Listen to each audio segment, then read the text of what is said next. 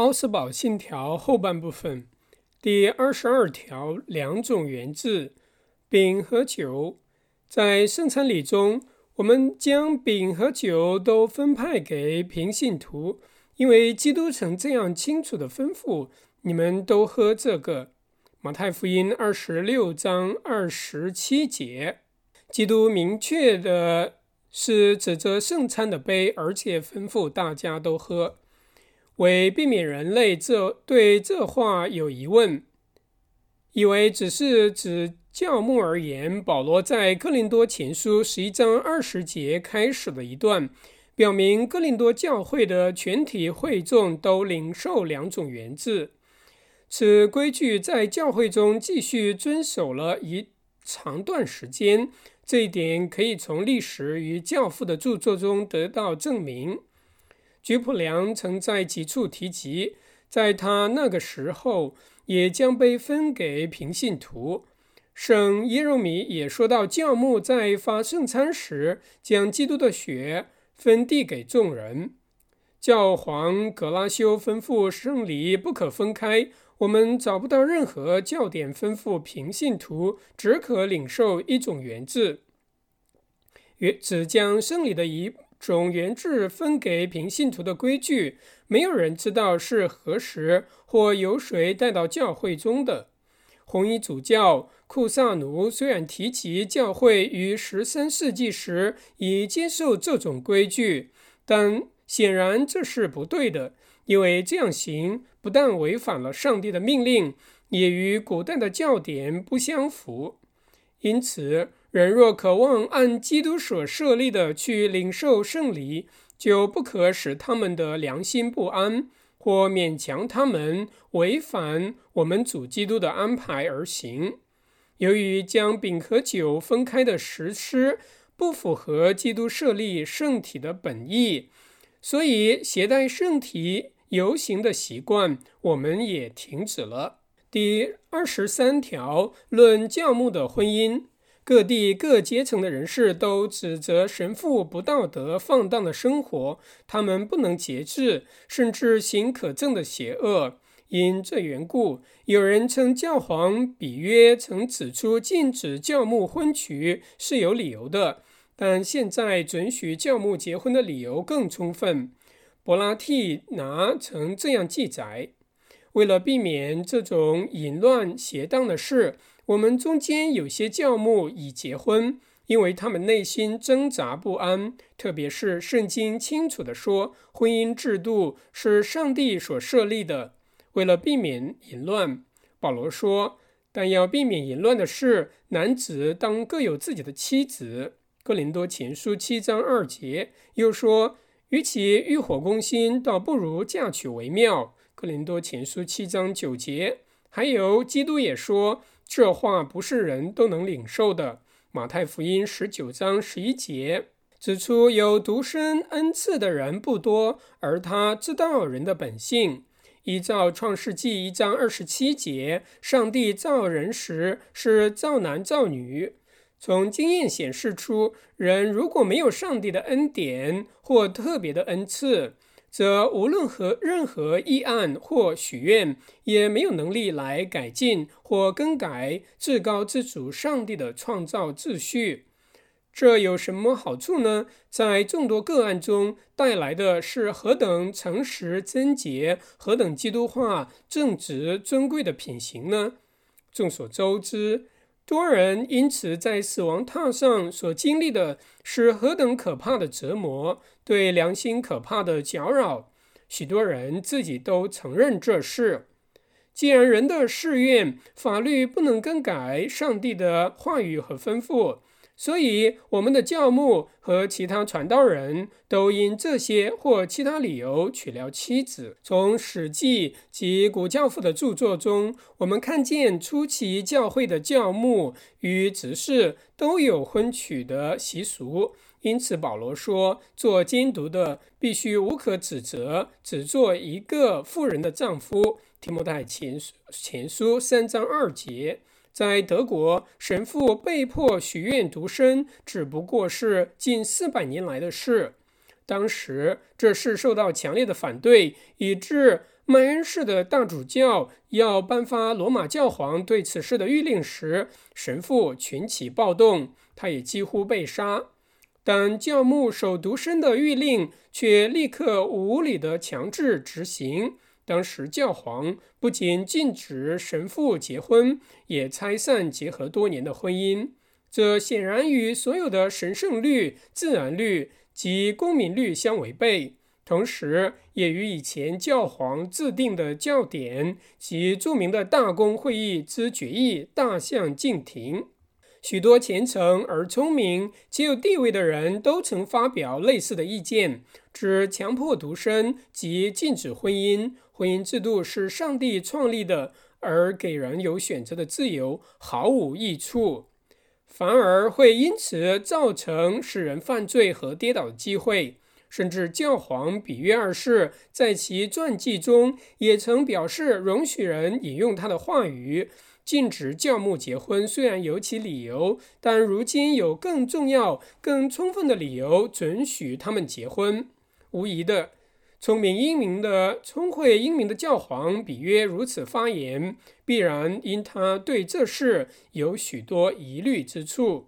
怀着对陛下忠诚的心，我们深信陛下是最有名望的基督徒皇帝，必会宽怀大量，关注到圣经所预言的事，即在此世风日下的末世，人意日渐软弱，因此认清这事实是最必要、有益而基督化的，为免禁止嫁娶在德国各地产生更多邪恶可耻的淫乱。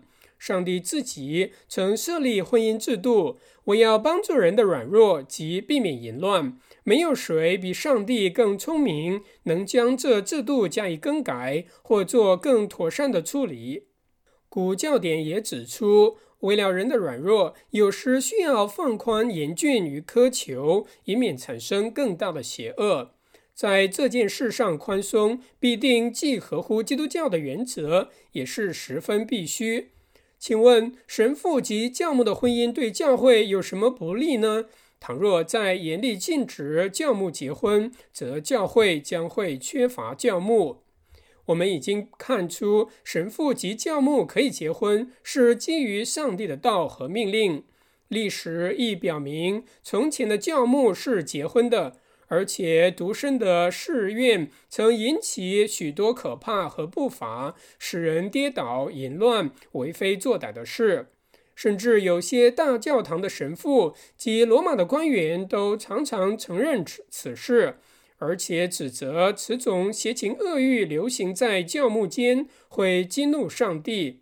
这样看来。他们禁止教牧婚娶，甚至在许多地区把它当作一种大罪加以刑罚，而忽视圣经命令人尊重婚姻的教训，实在应受谴责。婚姻在帝国法律以及凡有法纪的政府内均曾获极大的推崇。只有我们这个时代，单单为了娶亲而迫害无辜者，特别是教牧。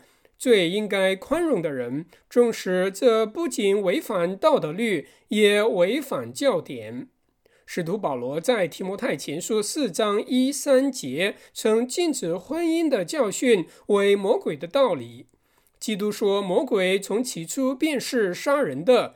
约翰福音八章四十四节。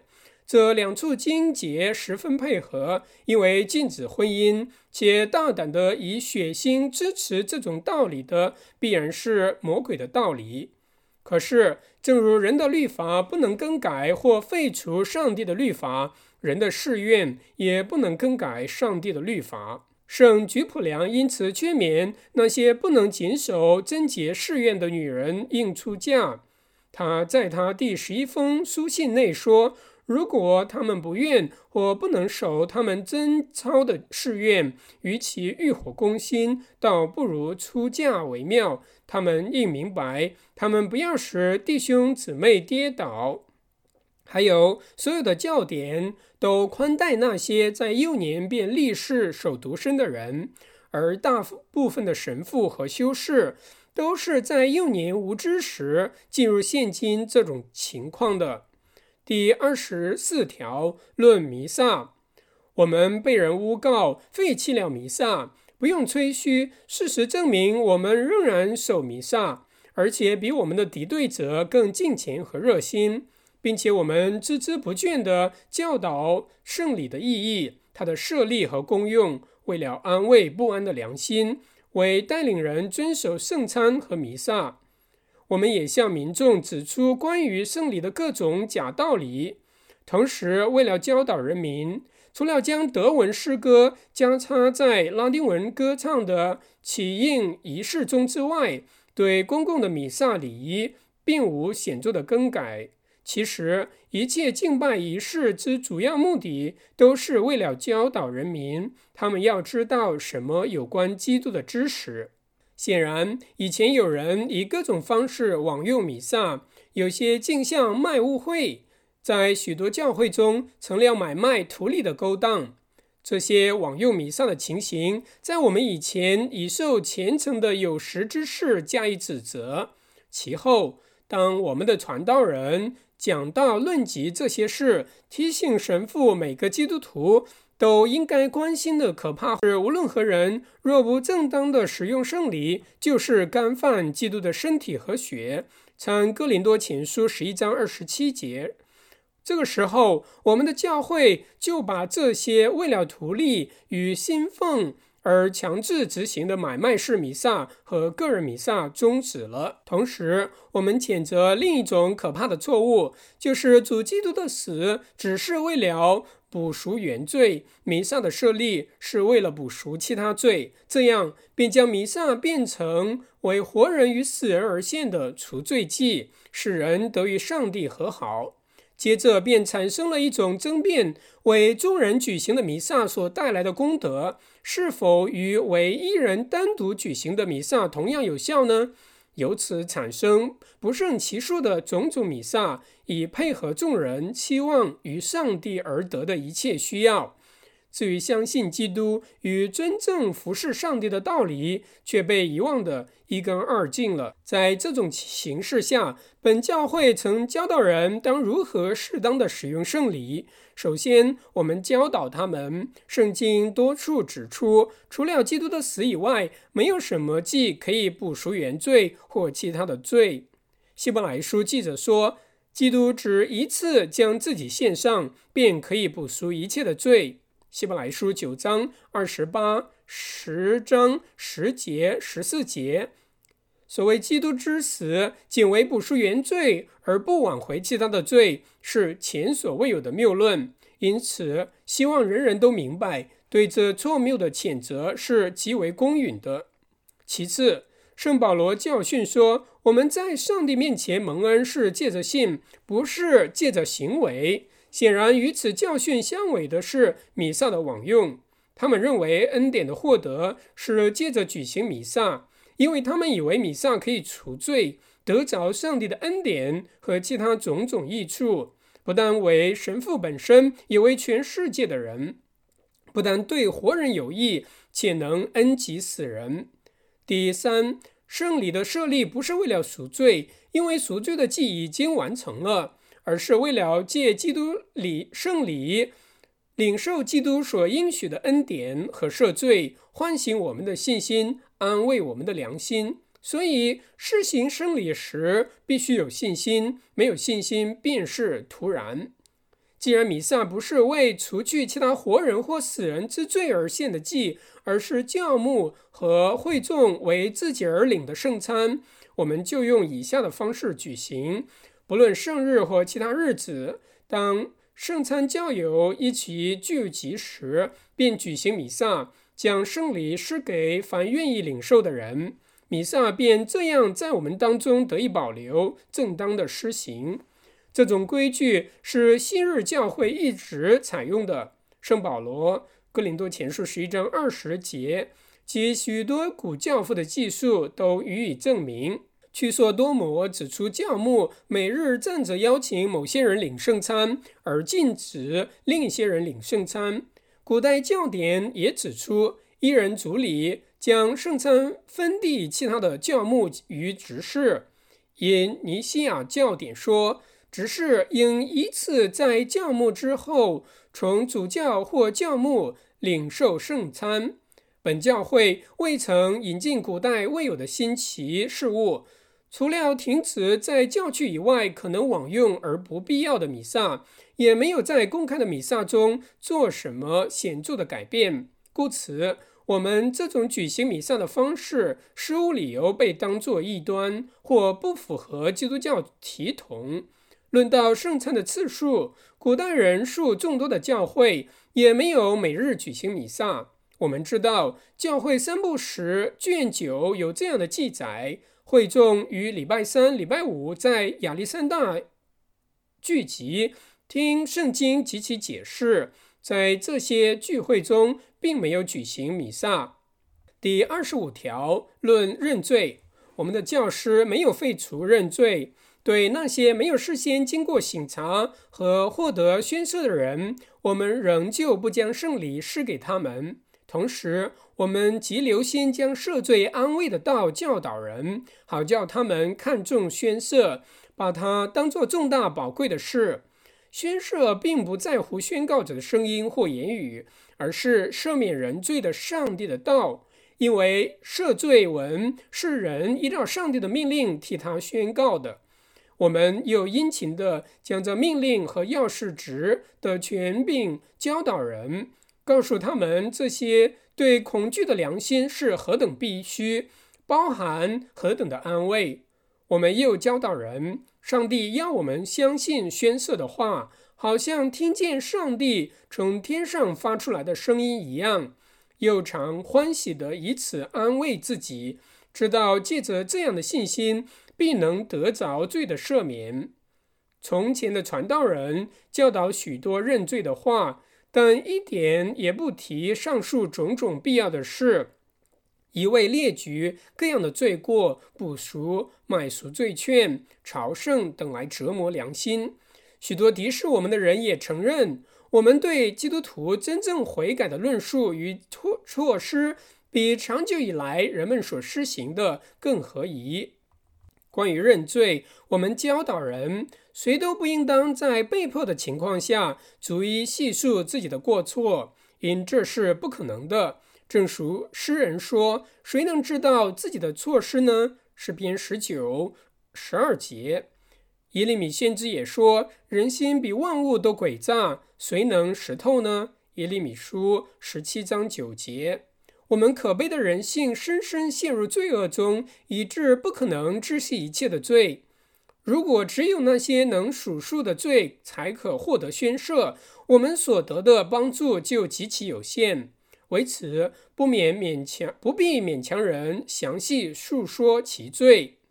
这也是古教父的看法。在悔改论第一项中，曾引用屈说多摩的话说：“我不是说。”你当在众人面前将一切心事陈明，或在别人面前控告自己，而是说你要顺从先知的话，当将你的事交托耶和华。诗篇三十七五节。所以你要在祷告中，不是用嘴唇，而是真心的向那真正的审判者主上帝承认并述说你的罪。在此，我们清楚的看见。去说多摩并不要求人详述一切的过犯，在悔改论的旁注中也提到，这种认罪并非圣经的命令，而是教会设立的。然而，因为抚慰京剧的良心及其他原因，所以我们的教师仍殷勤教导，要为社区的缘故，就是最主要和最重要的部分，保存此种认罪。第二十六条论食物的区别。关于食物的区别和类似的遗传，昔日人们的教训和论著都认为是人所设立，用来赚取恩典和补赎罪过的。因此，新进食、新仪式、新修道会等便层出不穷，且受热烈鼓吹，好像这些乃服侍上帝所必须的。若加以遵守，便能赚取恩宠；否则，便是犯了大罪。教会内许多害人的弊端便由此而生。首先，基督的恩典与信心的教导因而受蒙蔽。这教义原是福音，恳切催促我们遵守，要我们视基督的功劳是一件重大而宝贵的事。有认识与对基督的信心是远超乎一切善功之上的。因此，圣保罗丢开摩西的律法和人的遗传。好叫我们知道，不能借自己的行为在上帝面前成为良善，唯独借信基督，并因他的缘故获得恩典。但保罗的这种教训，差不多完全被进食、食物区别和礼服等来赚取恩典的种种教训所掩盖了。其次，上帝的命令被这些遗传蒙蔽，因为人高举遗传，远超过上帝的命令。他们对基督徒的生活有以下的看法：谁若按某种方式受节期、祈祷、进食、穿衣等，便称为是属灵的基督徒生活；反之，其他重要的善事，就是个人按其本分应做的工作，例如丈夫应殷勤操作、养育儿妻儿、教导他们敬畏上帝；做妻子的应生儿养女。君王与官长应管理国家与人民等，都被当作属实的、不属灵的。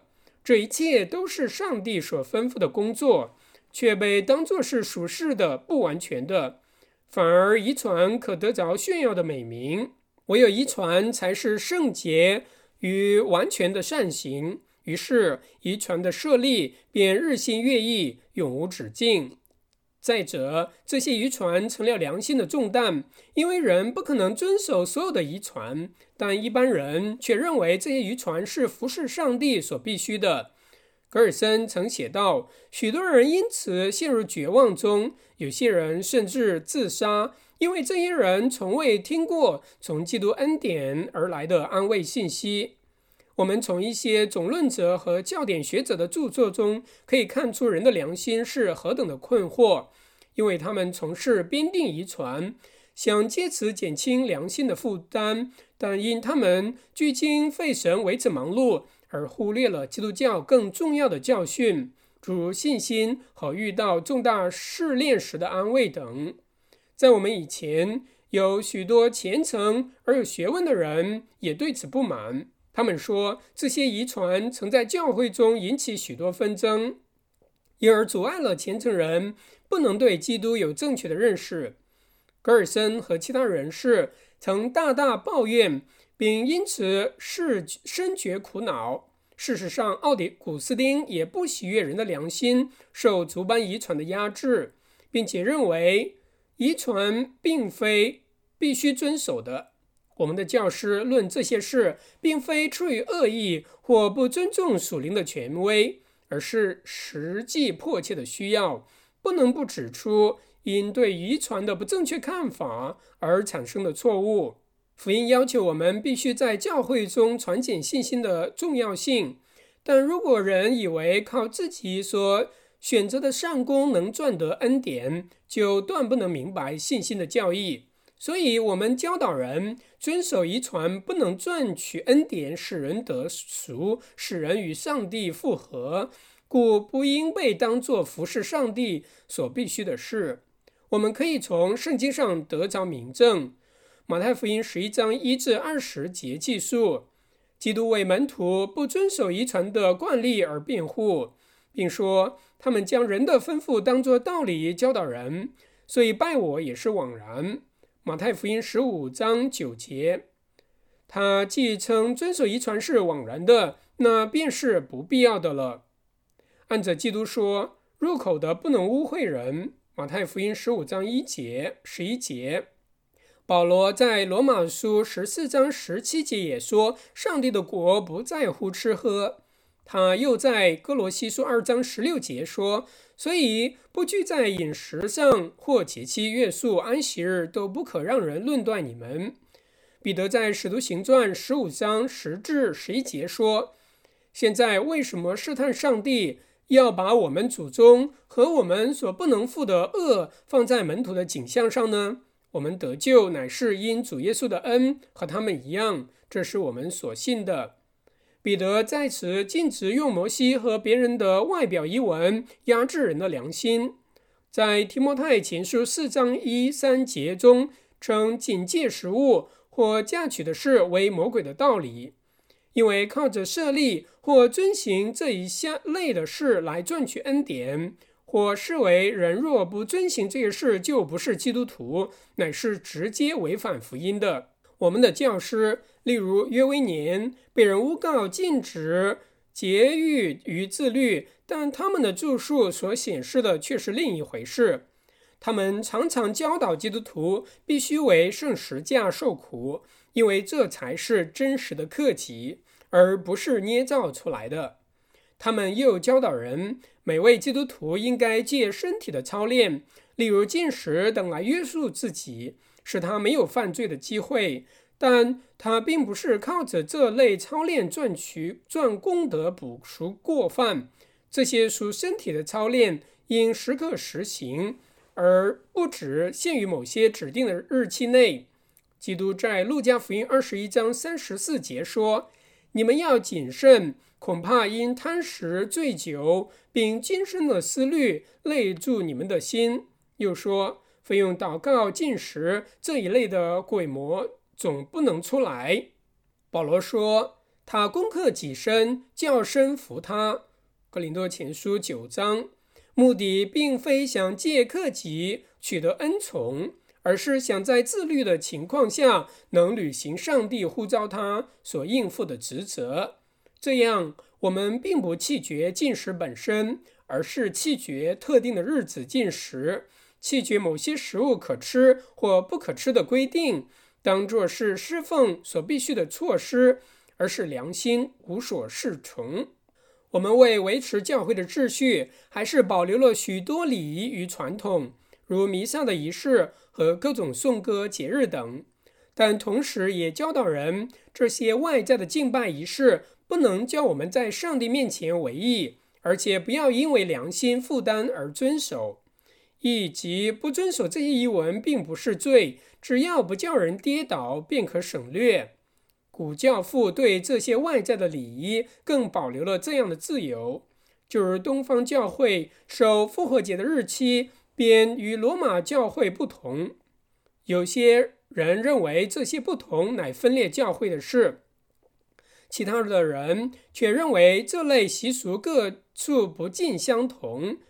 埃日纽说，在进食上不一致，并不损害信仰的合一。又在教论区别第十二项内有这样的话说：这类对人为制度在意见上的不一致，与基督教的合一并无冲突。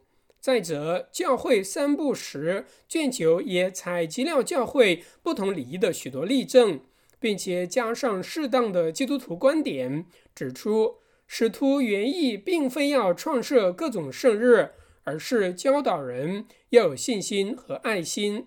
第二十七条论修道的誓愿，论到修道誓愿的事，必须首先思考前人一向对这事的看法。修道院的生活方式以及其中每日所行的事，有许多不仅与上帝的道相违，且不符合教皇的法典。在圣奥古斯丁的时代，修道生活是自愿的。其后，当理想的纪律和纯正的教义受到破坏，便开创了修道的誓愿，我要借着这些苏夫人的誓愿，以恢复纪律。除了修道誓愿以外，有强迫施行其他许多规条，而且将这些捆锁和重担加在许多未成年的人身上。有许多人是因无知而加入修道生活。虽然他们并非太年轻，但对自己力量的评估尚欠充分的认识和了解。反如此陷入这些网络的人，绝非无后退余地，甚至教典都没有这样硬性规定。女性比较软弱，本来似乎应该对他们多表示体恤，但女修道院的生活却比男修道院的更为苛刻。从前有许多敬虔者为这种种残酷的事而不满，因他们看见许多男女孩童为生活而被迫进入修道院。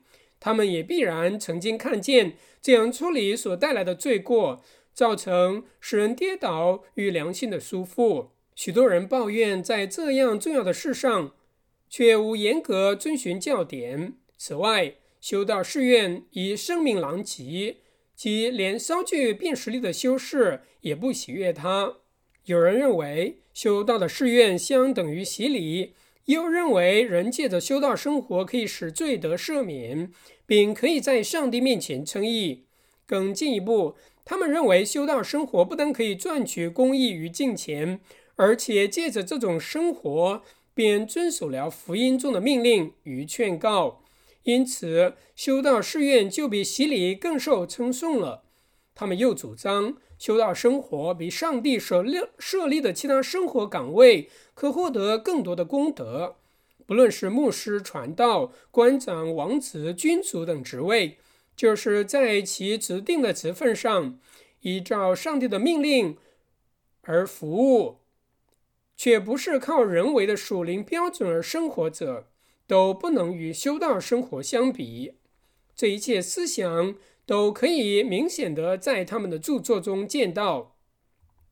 再者，那些被陷入网罗、受诱骗进入修道院的人，对基督的事并没有学到什么。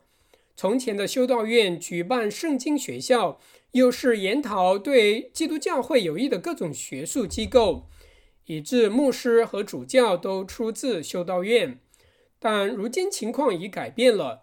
从前。人到修道院来生活是为了学习圣经，但如今的主张是，人可以借着修道院的生活赚取上帝的恩典和上帝面前称义。事实上，他们甚至说，修道生活是完全的警戒，远超乎上帝所给规定其余一切生活之上。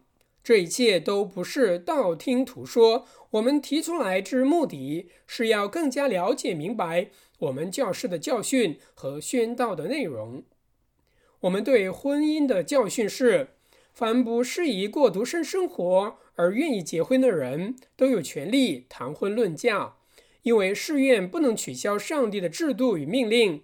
上帝在哥林多前书七章二节吩咐说：“但要免淫乱的事，男子当各有自己的妻子，女子也当各有自己的丈夫。”不仅这是吩咐催促我们如此行，上帝的创造和规律也是这样。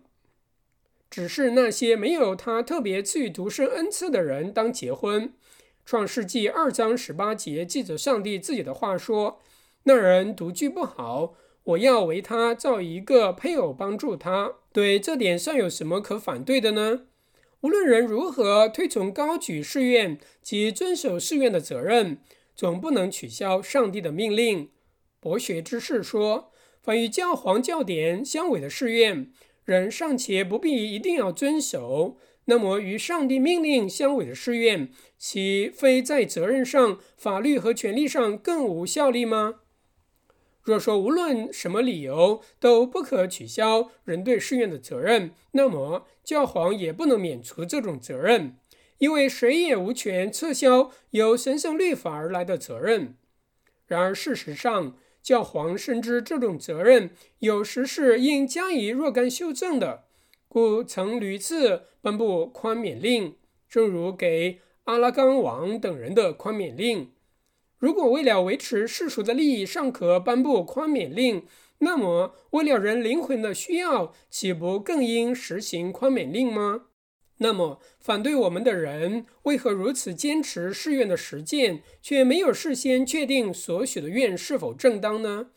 因为启示许愿及其可行性，且是否出于自愿，而不应强迫施行。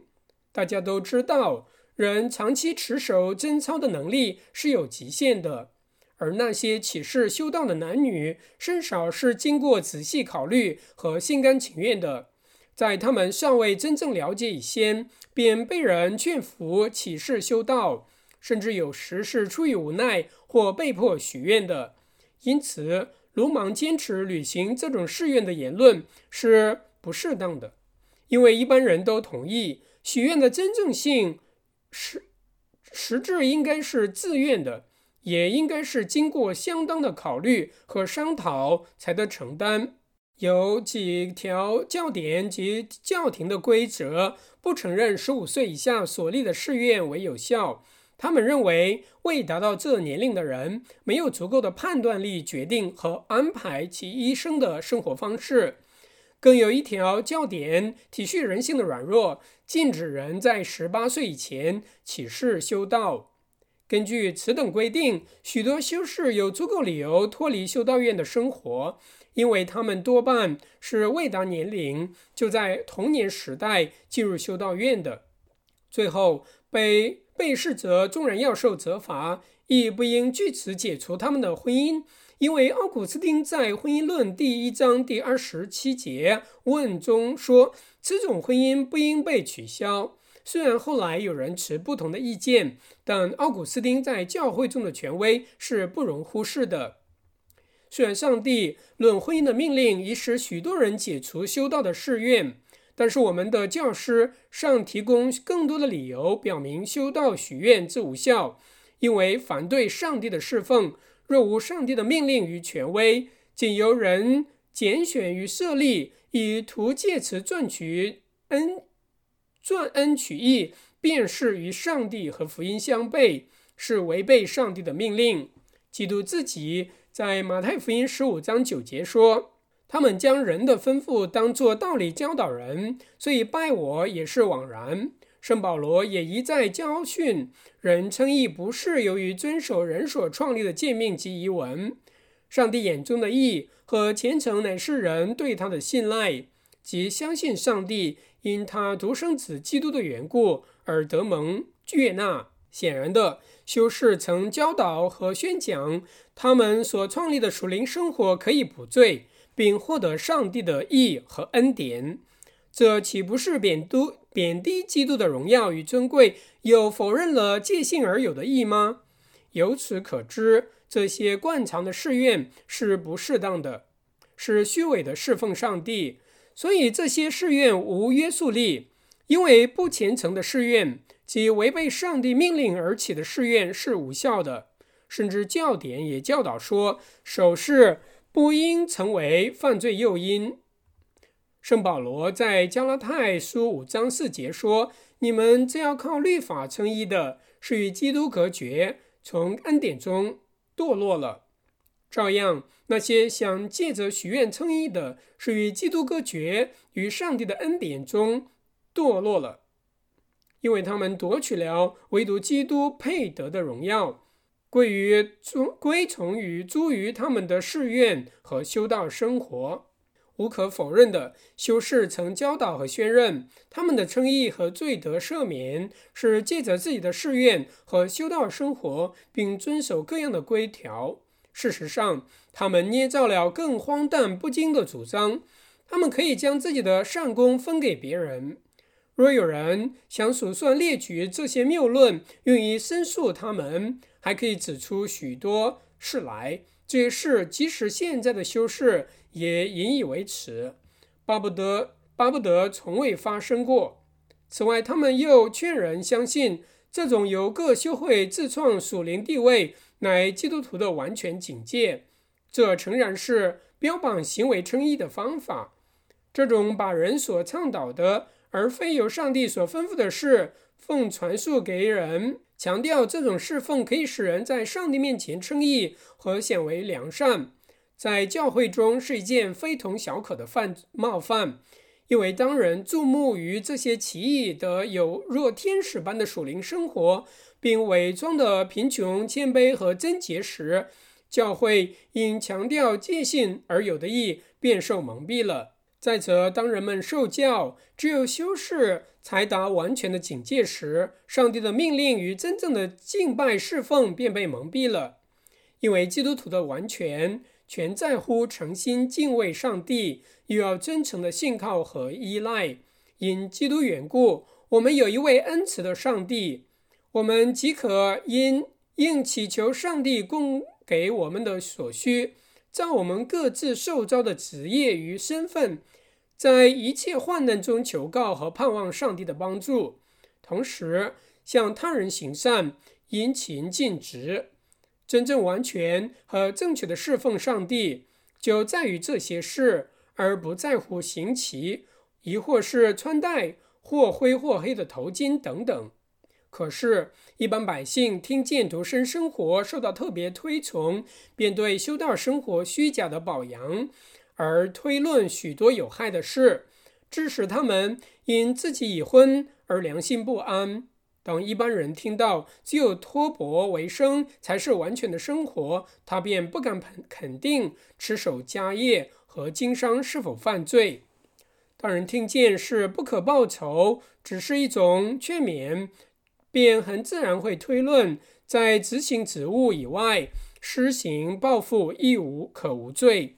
也有人认为，基督徒即使在政府任职，惩戒不法之徒亦不合宜。许多书籍记载说，有人抛弃妻子儿女公职，在修道院中隐居。他们说这样是逃避尘世，寻求上帝更喜悦的生活。他们不了解。人服侍上帝在于遵守上帝的命令，不是在于遵守人所想出来的命令。有上帝的命令所支持的生活，便是良善完全的；反之，没有上帝的命令所支持的生活，便是危险的。关于这些事情，需要给人适当的指导。昔日格尔森曾指责修士这种论完全生活的谬误，并指出，在他那个时代。若有人以修道生活为完全的警戒，乃是标奇立异之说。这样依附在修道誓愿上的有许多不敬虔的意见和谬误，诸如修道誓愿使人在上帝面前得称为义，修道誓愿使基督徒的生活完全，修道誓愿是成全福音的劝勉与律例的途径。又使人在上帝面前有额额外的功德。既然这一切皆为虚假、无用于及捏造的，修道的誓愿便是无效的。第二十八条论主教权。关于主教的权柄，从前已有许多不同的论述。有些人不适当的混淆了主教的权柄与政府的权柄。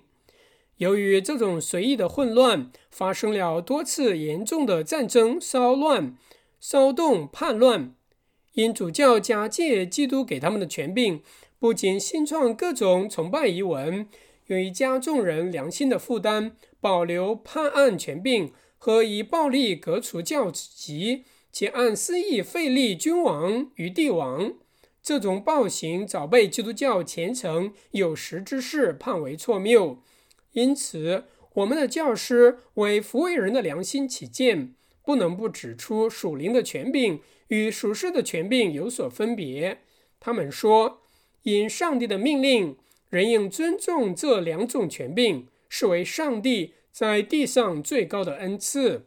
本教会的教师都主张，按照福音，掌管钥匙职或主教权，乃从上帝而来的权柄和命令。我要传扬福音，赦罪留罪，施行圣礼，因为基督按此命令差派使徒。父怎样差遣了我，我也照样差遣你们。你们受圣灵，你们赦免谁的罪，谁的罪就赦免了；你们留下谁的罪，谁的罪就留下了。约翰福音二十章二十一到二十三节。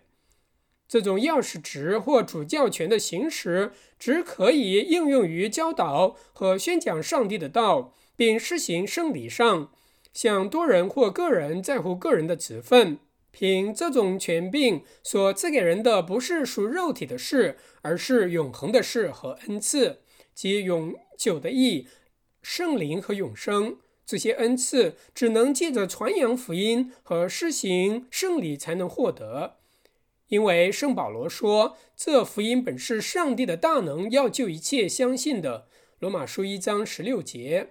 既然教会或主教的权柄所给人永恒的恩赐，唯独借着传道职之使用才得实践，则它与政府或今世的权威无干。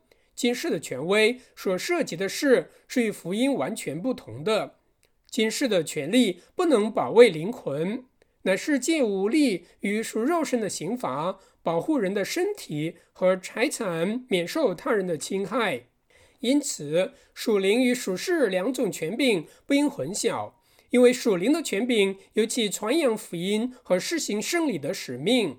故此，属灵的权柄不应侵犯另一种权柄的功能，也不应废立君王，不应取消今世的法律或暗中破坏人民对政府的顺从，也不应为政府订立或规定属世的法律。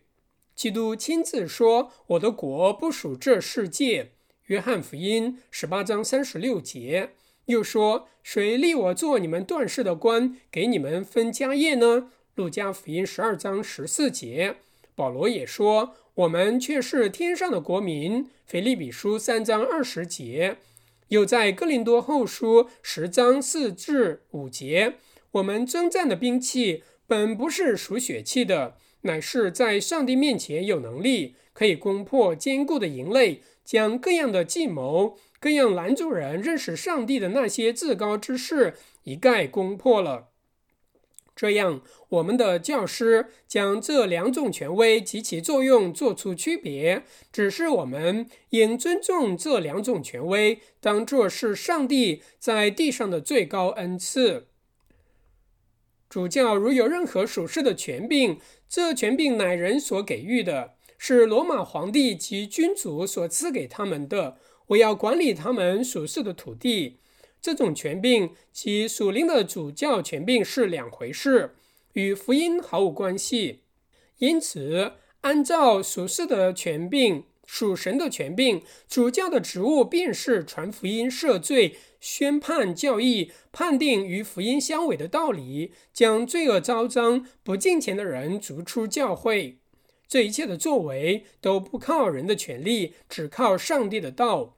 为此，教会和牧师必须顺从主教。正如基督在路加福音十章十六节说：“听从你们的，就是听从我。”反之，如果他们传讲、教导或设立任何与福音相违的事，上帝吩咐我们不要顺从他们，因为基督说：“你们要防备假先知。”马太福音七章十五节，圣保罗也写着：“但无论是我们是天上来的使者，若传福音给你们，与我们所传给你们的不同，他就应当被咒诅。”加拉太书一章八节。而且我们凡事不能抵挡真理，只能扶助真理。哥林多后书十三章八节，保罗又指出。主所给他的权柄，原是为造就人，并不是为败坏人。哥林多后书十三章十节，教论区别第二部第七问论祭司与牛犊两章也做同样的要求。圣奥古斯丁在他给伯提良的回信中也提及，如果主教有错，或教导或吩咐人行与圣经相违的事，人便不当顺从他们。即使他们是按正规矩选出的主教，主教在司法或其他事上可能有的权柄，例如婚姻事例与十一奉献，乃是从属人的法律而来。然而，当主教在执行这些职务上有疏忽时，君王便因为了和平的缘故，并预防其领域内产生不和和纷乱而执行公义。此外，人上争辩主教主教是否有权为教会创立礼仪、规定有关食物、圣日及教牧品级等条例。那些主张主教有此权柄的，引用基督在约翰福音十六章十二至十三节所说的话：“我还有好些事要告诉你们，但你们现在担当不了，只等真理的圣灵来了。”他要引导你们明白一切的真理。他们也引用《使徒行传》十五章二十至二十九节禁止吃血和勒死牲畜的事为例。此外，他们又以安息日为改为主日的事例事实为例，说这源于实界相反。这一点是他们特别着重的，也是他们常常引证的，因为他们欲坚持教会的权柄确实很大。因为教会曾将十诫的一部分更改废弃。论到这个问题，我们的教师主张主教无权创立与福音相违背的事，正如前面已说过的，又如教论区别第九项全文所教导的。以人的意见制定律例，叫人遵守，作为罪的补赎或上帝的恩宠，这明显是与上帝的道和命令有所冲突。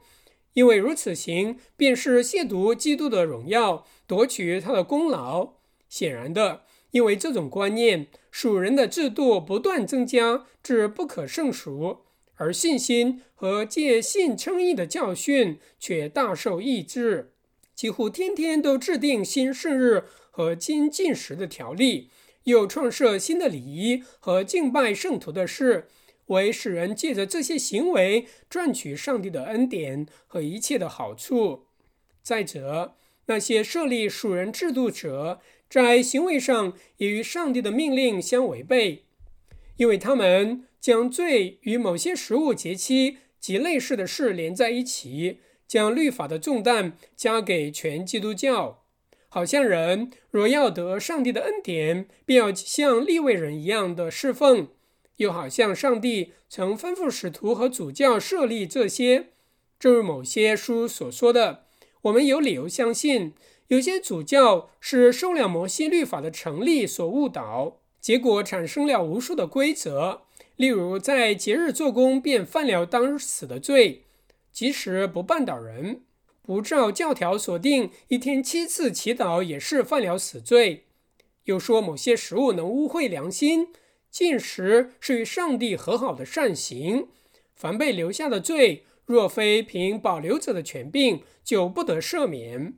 虽然教条上只说保留教会的刑罚，而不是说保留人的罪。主教从何获得权利，强迫全基督教会遵守这些条例，束缚人的良心呢？使徒彼得在《使徒行传》十五章十节禁止人将恶放在门徒的景象上。使徒保罗也在《哥林多后书》十章八节说：“这权柄赐给他，是要造就人，不是要败坏人。”那么，他们为什么用这些规条使罪增多呢？圣经上有种种明显的记载，禁止设立此种规则，以赚取上帝的恩典，或认为是得救所必须的。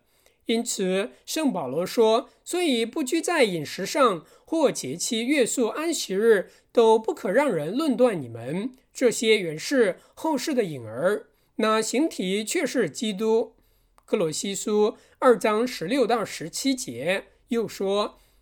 你们若是与基督同死，脱离了世上的小学，为什么仍像在世俗中活着，服从那不可拿、不可当、不可碰、不可摸等类的规条呢？这都是造人所吩咐、所教导的。说到这一切，正用的时候就都败坏了。这些规条使人徒有智慧之名。哥罗西书二章二十到二十三节。在提多书一章十四十四节，保罗禁止人听犹太人荒谬的言语和弃绝真道之人的诫命。基督论那些劝人遵守属人规条的人说：“任凭他们吧，他们是瞎眼领路的。”马太福音十五章十四节，他拒绝这种服侍上帝的方法。说：“凡栽种的物，若不是我天父栽种的，必要拔出来。”马太福音十五章十三节。主教如何有用无数的条例压制教会、束缚人的良心？圣经为什么一再禁止人捏造和遵守人的遗传呢？为什么称这些为鬼魔的道理呢？参提摩太前书四章一节。难道圣灵的警告都是突然的吗？简设立这些规条以取悦上帝，即为赚取恩典所必须，是与福音相违。那么主教便没有权劝勉人这样侍奉上帝。教会必须保存基督徒自由的教义，以及勿需以律法的捆绑作为称义的条件。正如使徒保罗在加拉太书五章一节说。基督释放了我们，叫我们得以自由，所以要站立得稳，不要再被奴仆的恶辖制。福音的首要教训必须保存，即我们蒙上帝的恩典是借着相信基督，自己毫无功劳，我们不能借人所设立敬拜上帝的方式赚得上帝的恩典。那么，关于礼拜天和教会其他类似的条例及礼仪等，应怎样看待呢？我们的教师认为，主教和牧师可以设立规则，为使教会凡事得以按序而行，但不是借此为获得上帝恩典的媒介。或为罪的补偿，亦非为捆绑人的良心，认为这些事乃服侍上帝所可不可缺的，并认为若不遵行，纵使不令人跌倒，也算犯罪。因此，使徒保罗在哥林多前书十一章五章十一章五节指示女人在聚会时要蒙头，又说传道人在聚会时不当同时讲说。却要按序发言。参《哥林多前书》十四章三十节。教会聚会时，因为爱心与和睦的缘故，适当的遵守这些规则。在这些事上，需服从主教与牧者，彼此不叫人跌倒。凡事规规矩矩而行，免得教会有不合体统的事发生。然而，不可因争辩这些事困扰人的良心。认为规则条文等是人得救不可或缺的，若不遵守，即使不令人跌倒，也是有罪。正如没有人可以说富人外出若不蒙头，虽不令人跌倒，也是有罪。正如没有人可以说富人外出若不蒙头，虽不令人跌倒，也是有罪。遵守主日、复活节、五行节等类的节期和惯例也是这样。有人认为以主日来代替安息日是必须的措施，这种想法是大错特错的。谨遵陛下谕旨，将上述各条文呈上，并声明这些是我们的信条，是本教会传道人的教训。若有人认为在某方面需加以补充，我们愿意随时根据圣经做更详尽的陈述。以上是协同书奥斯堡信条。录制人刘富涛。